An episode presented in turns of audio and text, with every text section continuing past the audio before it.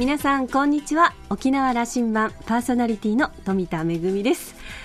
もうね今年も残りわずかとなりました。皆さんいかがお過ごしですか？大掃除とかちゃんと終わってますか？年賀状はちゃんと書いてますか？私はまだです。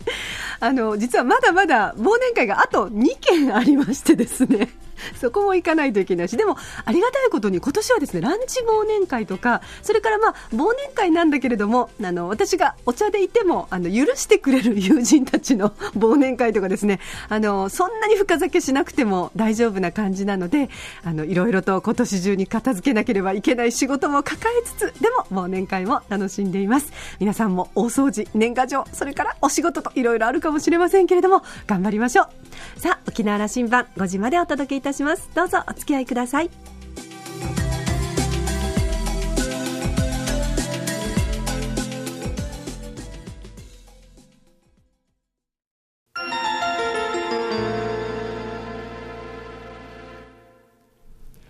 那覇空港のどこかにあると噂のコーラルラウンジ。今週はラウンジ常連客で沖縄大学地域研究所特別研究員の島田克也さんと私富田恵とのおしゃべりです。今年1年のコーラルラウンジそして2015年来年の沖縄の展望など2人でいろいろ語ってみたいと思います。それでは島田さんよろしくお願いします。よろしくお願いします。もうあっという間にま年の本当なんか毎年言ってますけれども。早いですね。早いですね。ねよろしくお願いします。どうでした今年は？あのコーラルラウンジは、お客さんはちょっとヘヘビーでしたでしょう。あのかなり政治家の方が多く来ていただいた年ですね、はい、あのね年の初めにも、まあね。はい、2014年は、うん、やっぱり政治沖縄のまさに進路があの県民が決めるという、はい、年だねということをめぐみさんとも話していてそうですね。やっぱり知事候補はい、お三方にも。お三方にもしっかりと。富田恵がバサバサ 切ると。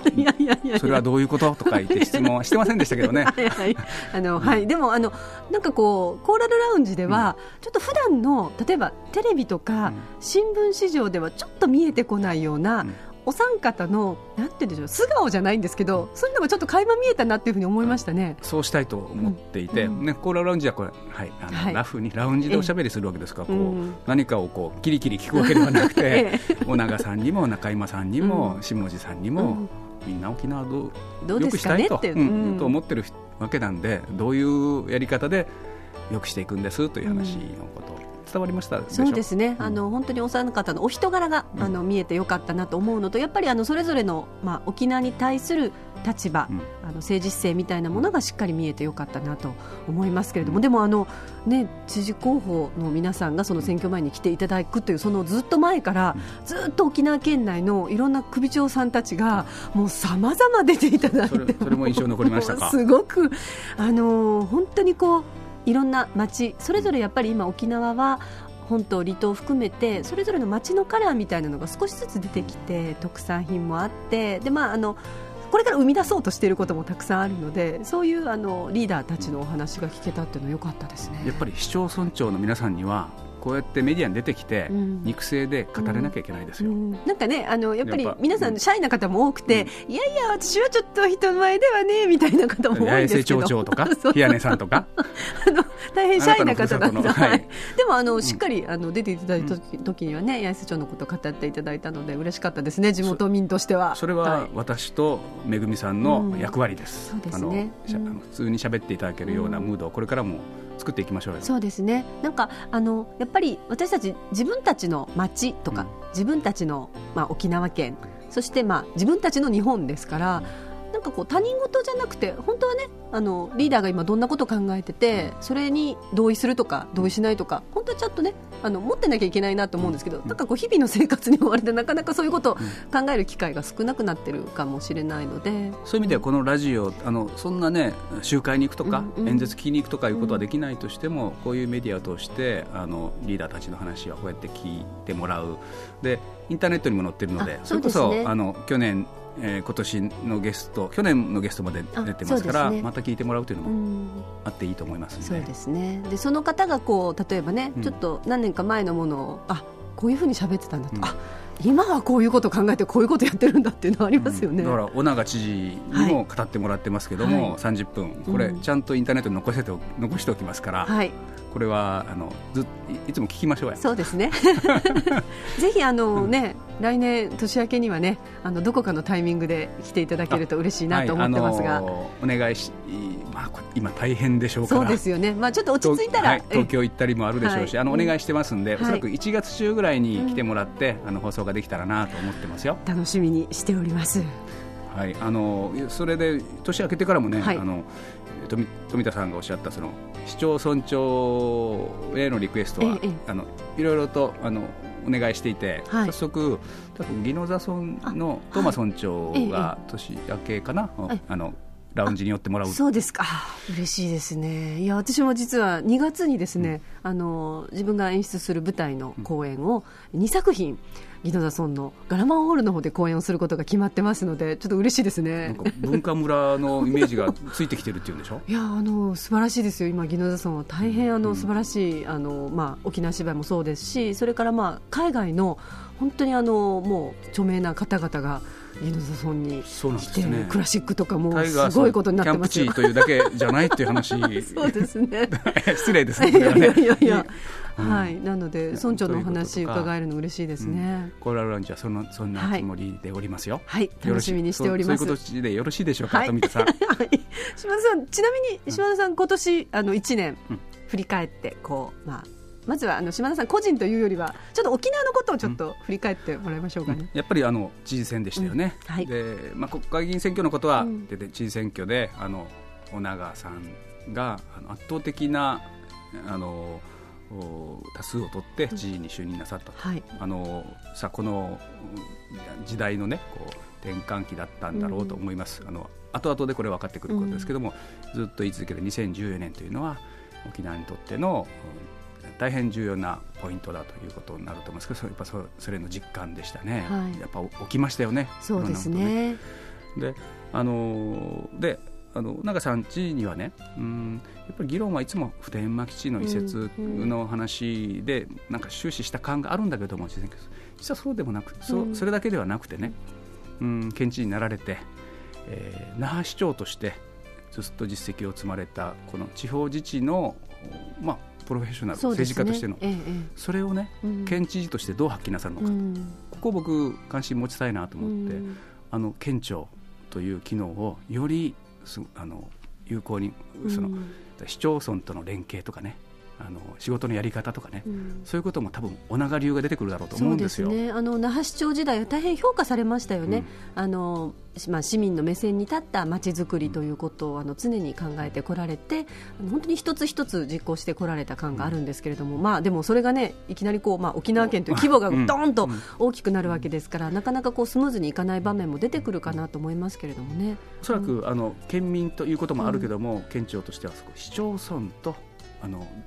の職員さんたちと県庁の職員が連携して政策ができているということが一つ問わできているかということが問われてくる、またそれが必要となってくる時代なんでしょうね。うん、多分あのまあね沖縄って言ってもこれだけの、まあ地域ごとのこういろんな考え方があるので、うん、あのそれぞれこう立場が違う意見が違うと、うん、でまあそういう中であのねイエスノーだけでは決められないことが沖縄はあまりにも多すぎますよね。あのそういった中でどうやって舵取りをしていくのかっていうのは本当にこう船長のあのあの舵取りに、ね、でも多分右に寄りすぎても左に寄りすぎてもまたそのあのね船のスピードが速すぎても遅すぎてもきっと船は沈むことになると思うのでやっぱりそこはやっぱりうまいこう舵取りを、ね、いやうまいこと言いますね。いやいやいやなんですか。小長知事はね 本当にそうですよね。市長時代政治家としてそういうことが評価された政治家でいらっしゃるわけだから、はいね、バランス感覚といいますか、うん、いろんなところときちんと調整をしながら物事を進めてこられたということですので、まあただね規模がこれだけ大きくなってこう、うん、まあその多様性の多様のこの数自体が増えてくるので、その上関与するところが国やアメリカだとかいう話まで出てくるのでね、すごい大変だと思いますが、はい、あのもうこれは県民としても応援するという気持ちで、うん、そうですね、あの、うん、これからの政策見守っていくということなんだかな。なんか私たちもでもあのやはりまあ選挙がちょっと続いたこともあって、うん、そのまあ選挙というのはやっぱりイエスのをつけなきゃいけないことなのでこう割とこうなんていうんですかねちょっと強いあの意見みたいなのをあまりにもこう聞きすぎてですね少しあのなんていうんですかねちょっと耳が痛いとか、うん、心が痛いとかっていうことを多分選挙で経験された方も多いかと思うんですね、うん、つまり自分が思っていることの反対意見があまりにも例えば強い意見だったりとかすると少し傷つくっていうことをちょっとこの選挙によって体験した方がいらっしゃるんじゃないかなと思うんですけれども、でもそこはもう新しいリーダーが決まった、そして新しいその政治家の方々が決まったということはそこからじゃあその違う意見の人たちとどうやって沖縄を作っていくのかみたいなことをだから違う意見の人たちの意見ももう一回ちゃんと聞きたいのでそのためにはやっぱりお互いにちゃんと話せるその語気を強めてじゃなくてもう選挙終わったのでやっぱ柔らかい言葉で酒でも飲みながらなんかこう聞いてみたいようなそんな気はちょっとしますよね。ね。あの今年のゲストでもあった龍神まぶやの生みの親、はいはい、龍神まぶやは、だからあの許すことのできることがこれ龍神まぶやの魂なんだと、うん、成敗するだけじゃないんですね、うん、そこはね。でそれは処分あったら許すということの龍神まぶでこれは琉球のあのそれがあの本質なんだということを、龍島武野草は語ってるらしいですね、はい、やっぱりちょっと龍島目に学ぶところがね、あの今あるんじゃないかなと、う。ん、少しちょっとなんかぎくしゃくしたりとか、うん、でまたあの、ね、例えば自分の友達とか親戚とかが自分が応援してない人のこね、例えば候補者の方を応援していたみたいなところがこうあからさまに見えてくるとちょっとこう距離ができてしまったりとかもしかしたらそういうこともあるかもしれないですけどね。あの、うん、韓国や台湾の政治は、その色が強いということは、まあ、向こうの皆さんもおっしゃるし、うん、あの沖縄はそうじゃないことでいきたいですね。そうですね。だからこう、今じゃあこういうふうになりましたと、じゃあそれを受けてあのみんなで違う意見の人たちも含めてみんなで一番いい解決策とかあのまあそのグレーゾーンを見つけていくとか新しいことですね。新しい年をそんな気持ちにも、うんうん、そうですね。思いながら迎えてみましょうか、うん、どどこで新年迎えるんですか？私ですか？新年はですねちなみに大阪ですね。あの旦那藩の実家であの 慣れないその日本のおせち料理を作るとお嫁さんとして料理もしたりすするようにね。はいあのいやあのそうなんですよ。私やっぱりうちの料理大変自分でもなんですけど大変得意なんですけどなかなか日本料理があのなかなかまだ学習中でですねあの、はい、お母様に教えていただきながら一生懸命おせち料理を作ることになってます。島田さんは？僕は年越しは？バンコクにタイに行ってきますいい、ね、20年ぶりはいあのなんか久しぶりですね。外国で新年迎えるって。あったかいですよね、タイは。いいでしょう。バンコクなんか。沖縄も寒くなってるからね、もう逃げ出そうと。バンコク、タイで新年迎えて、はい、なるほど。行ってきます。はい。来年はどんな感じに？うん、あの来年はね、このコーラルラウンジ、はい、またもちろんあの大物ゲストの皆さんにあの招聘したいと来ていただこう寄っていただこうと思いますけど、はい、そうだねもう少しこうあの掘り下げてみましょうかね、うん、めぐみさんと一緒にというのは？ゲストが例えば来年はね、えー、戦後70年と。そうですね。また節目の年がやってきますね、うん、あのそのことにはいつも意識を持ってみようかなと。あの政治的な情勢もそのことを意識しておくべきだという気もしますしね、うんはい、あの沖縄からそのことを発信すべきだと思うし、うん、戦後70年ということをかみしめてみたいなと。そうですね。あの多分このメッセージを沖縄がどんなメッセージを発するかっていうのは、うん、多分アジアにとってとても大事で、うん、あの日本政府から発せられるメッセージがあの、ね、アジアに届くのとはまたちょっと違う意味が出てくるんじゃないかなとあの思いますね、うん、そこは、そうね、安倍政権も、うん、あのそういうつもりじゃないとい。うことを言うけども、うん、どうも外ではあのそうは捉えられてないと。そうですね。特にやっぱりアジアの中では、あのまあ、今の政権が発するメッセージみたいなものがえーね、富田さん、韓国行ったり、うん、中国行ったりする機会多いから、はい、友達も多いから、はい、いろんなことを。心配をしている人がたくさんいるんですよね。そうですね、うん、大丈夫か、大丈夫か、日本って、うん、あの言われることがあの多くなりましたけれども、ここ数年。はい、あのそんなことを意識するしたあのコーラルラウンジのゲストをお招きしたいなと考えてます、ね、あともう一つとっても思うのはその、まあ、政権が発するメッセージとか、うん、そのまあ誰かその、ね、あの大きな方がこう発するメッセージもありますけれどもやっぱりこう、ね、あの人と人との交流みたいなものであの国のイメージだってその国民のイメージだって変わってくると思うんですよね。あのやっぱりこう新聞でバーンとこうね、あの政権が発するメッセージを目にすることとじゃあ今日今目の前にいる友達と、えー、話をするっていうことは本当にこう肌の触れ合いで違うところがあると思うのでやっぱりそこは沖縄としてもっとアジアとあの距離を縮めて本当にあの腹を割って話せる関係をどれだけそのまあ、私はたまたま文化の分野にいますけれども、うん、経済だったり、うん、観光だったり、うん、そうそういうことがより促進されることが大事だという、そうですね。そういうふうに思いますね。沖縄には100万人外国人のお客さんが来るような時代を迎えたと。そうなんですよ。とっても大事なんですよだから。計画では200万人来る時代まで、もうそんな遠くない時代、はい、でもちょっとずついろんな取り組みがあって、あの沖縄のホテルや、まあ、観光地で働く外国人の、まあ、留学生のあの子がアルバイトやってたりすることもありますけどそういう方も増えましたし、うん、で逆に沖縄の中で一生懸命こう外国語を学んでアジアの言葉中国語だったり韓国語だったりを学んでこうそういった外国のお客様をおもてなしする人材も増えてきたところなので役割大きいですね。あの今年の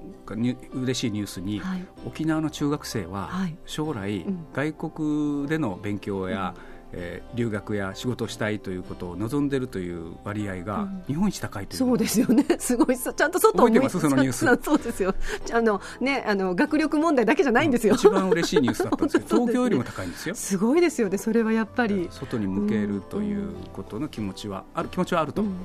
実態はまだね、ついていってないかもしれないのでね、うん、じゃそれ、コーラルラウンジは空港に、空港で開かれた窓というのは、そういう意味をっていきましょうかそうですねあのいろんな方とこの、まあ、沖縄を拠点にいろいろお話ができると嬉しいなというふうに思いますね。バンコク行ってタイの人と交流してきます。はい、私はじゃああの大阪で日本料理を覚えてきます。関西人と交流してきて。はい。では、えー、今年もお世話になりました。ありがとうございました。いよいよ年を。どうぞ。はい。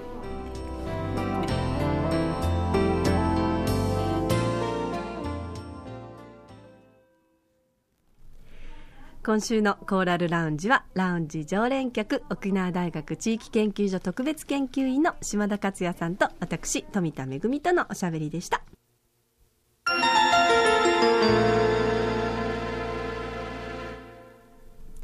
恵のあしゃぎだよりのコーナーです。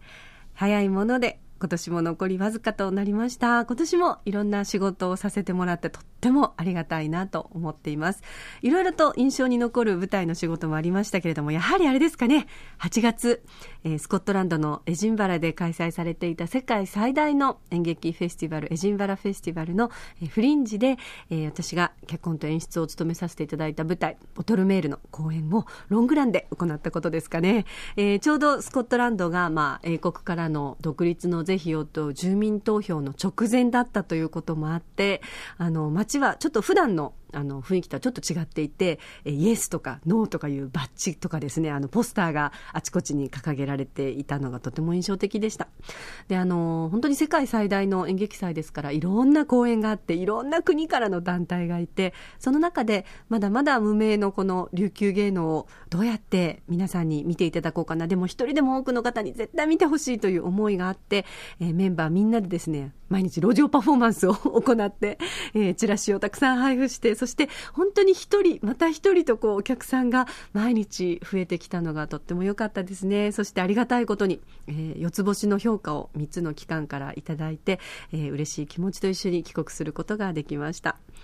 えー、それからですね、えー、先日先日行ったあの八重瀬町の地元のね芸能メンバーとのえー、上海と北京中国公演もとても印象に残っています。あの私たちの芸能というのはあのいろんなこうところからの,、まあ、あの沖縄が交流をしてきた大航海時代のいろんなところからのあの文化が、まあ、沖縄に寄せてきてそれが融合したものなんですけれども特にやっぱり中国からの影響って大きいんですよね、えーまあ、今回はその、えー、特に影響を受けたと言われる空手舞踊、えー、空手小武道を、まあ、あのたくさん、えー、演目の中に取り入れまして中国の皆さんに皆さんのご先祖様のおかげですよというようなそういったお礼の意味も込めて舞台を務めることができました、えー、今年も多くの舞台に関われたこと、えー、関係者の皆さんやそして仲間にも感謝したいと思います。そして多くのいつも応援してくれる観客の皆さんにも本当にありがとうございます。来年もまたたくさん汗をかいていい舞台を作っていきたいと思います。めぐみのあしゃぎだよりのコーナーでした。